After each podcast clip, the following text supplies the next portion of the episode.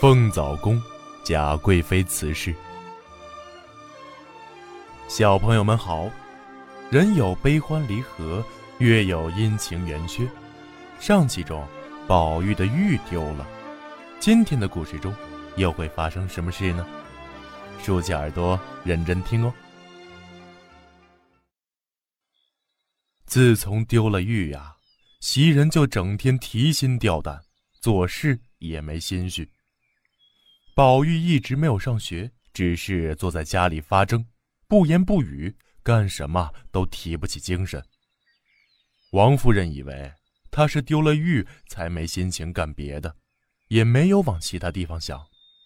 那天，王夫人正在烦闷，贾琏进来向王夫人请了安，笑嘻嘻地说道：“贾雨村派人来告诉二老爷，说舅太爷升了内阁大学士，已经奉皇上的圣旨回京。”明年正月十二日正式上任。王夫人听说哥哥王子腾升了官自然非常高兴啊。她常想，娘家人少，薛姨妈家也日趋衰败，哥哥在外任职，又照顾不到家里。今天听说哥哥要回京任职，便觉得这是王家的荣耀，将来宝玉也有靠山了。这一来，倒把丢玉的烦恼。暂且放在一边，一心只盼望哥哥早日来京。谁知啊，还没高兴多久，事情就发生了一百八十度的大转变。忽然有一天，贾政急匆匆的回来，满脸泪痕，气喘吁吁的对王夫人说：“你赶紧去禀告老太太，你们马上进宫，人不能去多，说是娘娘得了暴病。”现在传话的太监就在外面等着，他说娘娘已经昏迷，不能医治了。王夫人听了这话，放声大哭啊。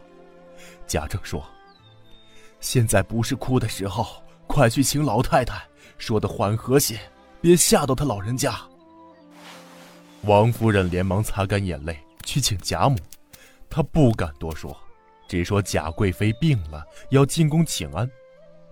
贾母听了，一个劲的念佛说：“阿弥陀佛，阿弥陀佛，怎么又病了？上次就吓得我跟什么似的，但愿这次也没事才好。”王夫人一面回答，一面催促鸳鸯开箱取朝服，赶紧给贾母换上，自己也赶回房穿戴好，急急忙忙上轿进宫去了。贾贵妃自从进宫以后。受到皇上宠爱，身体日渐发福，未免行动起来就容易感到费劲。每天稍一劳累，气管炎就会发作。由于前天陪皇上吃饭，回宫后受了凉，突然就发了病。没料到这次发病来势凶猛，竟然四肢发凉，昏迷不醒。皇上立即宣召太医，让他们想尽一切办法医治。但却毫无效果。后宫负责贵妃起居的官员非常担心，已经奏请皇上要准备贾贵妃的后事。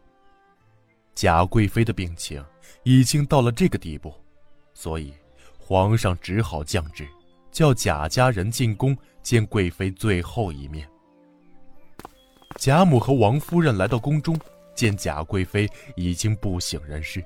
嘴里不停的流口水，见了贾母，连话也说不出来了，只有脸上露出悲戚的表情。贾母上前请安，说了些安慰的话。贾政等人不能进入内宫，只能递进职名表示问候。宫女进来转奏时，贵妃已经看不见了。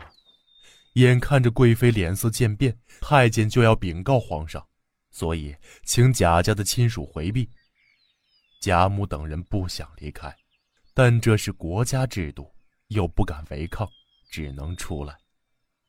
贾母等人一起在外宫等消息，也不敢大声啼哭，只能心中悲切。不久，宫内小太监出来宣布，贾贵妃逝世。贾贵妃去世时。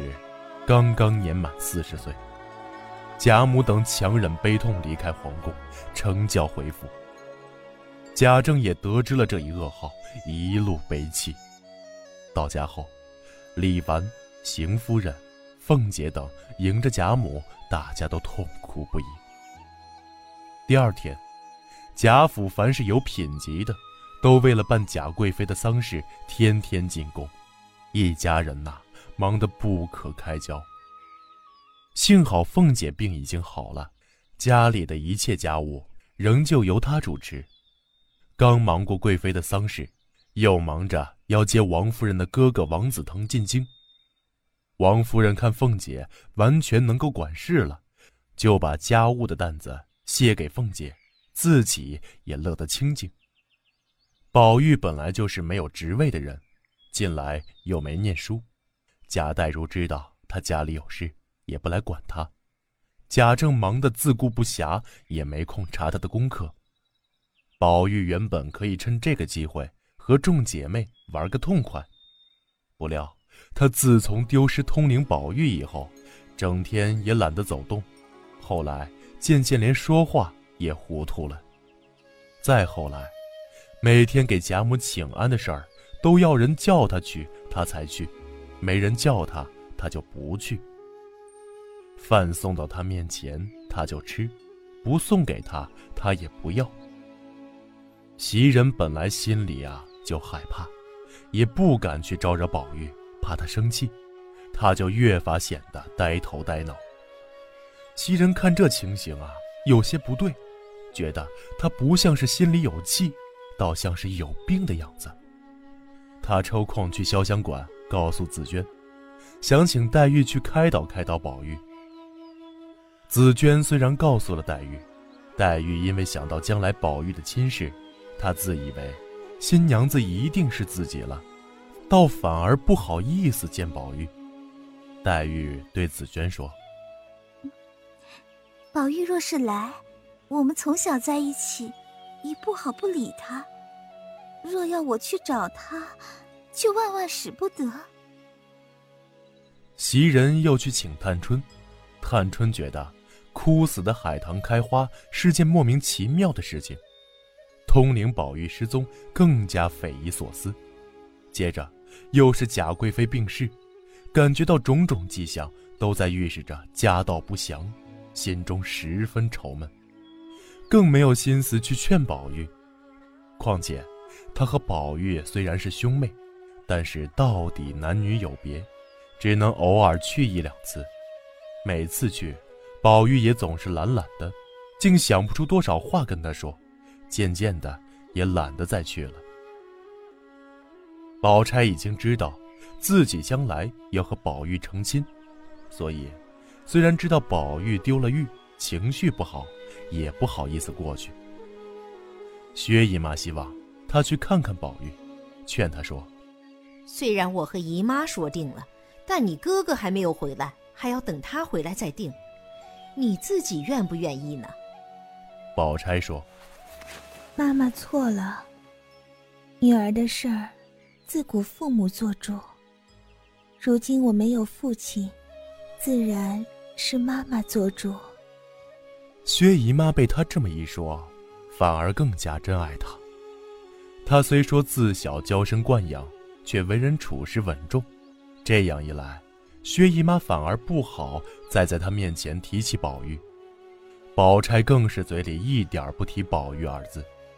宝玉丢了玉，宝钗虽然心里感到吃惊疑惑，但是表面上丝毫也没有流露，只听众人议论，就像与自己毫不相干似的。大家虽然个人心思不同，表现却都是这样冷淡，这件事就只苦了袭人。她不仅在宝玉面前要低三下四的安慰他，在贾母面前还要装成没事的样子。只有暗地里自己着急。过了几天，贾贵妃的灵柩要送到寝庙安葬。贾母等人前去送殡，去了好几天，谁知宝玉竟然一天比一天呆，也不发烧，也没有疼痛，只是吃不像吃，睡不像睡，偶尔说一句话也是没头没脑。袭人、麝月、秋纹个个心急如焚，只得悄悄告诉了凤姐。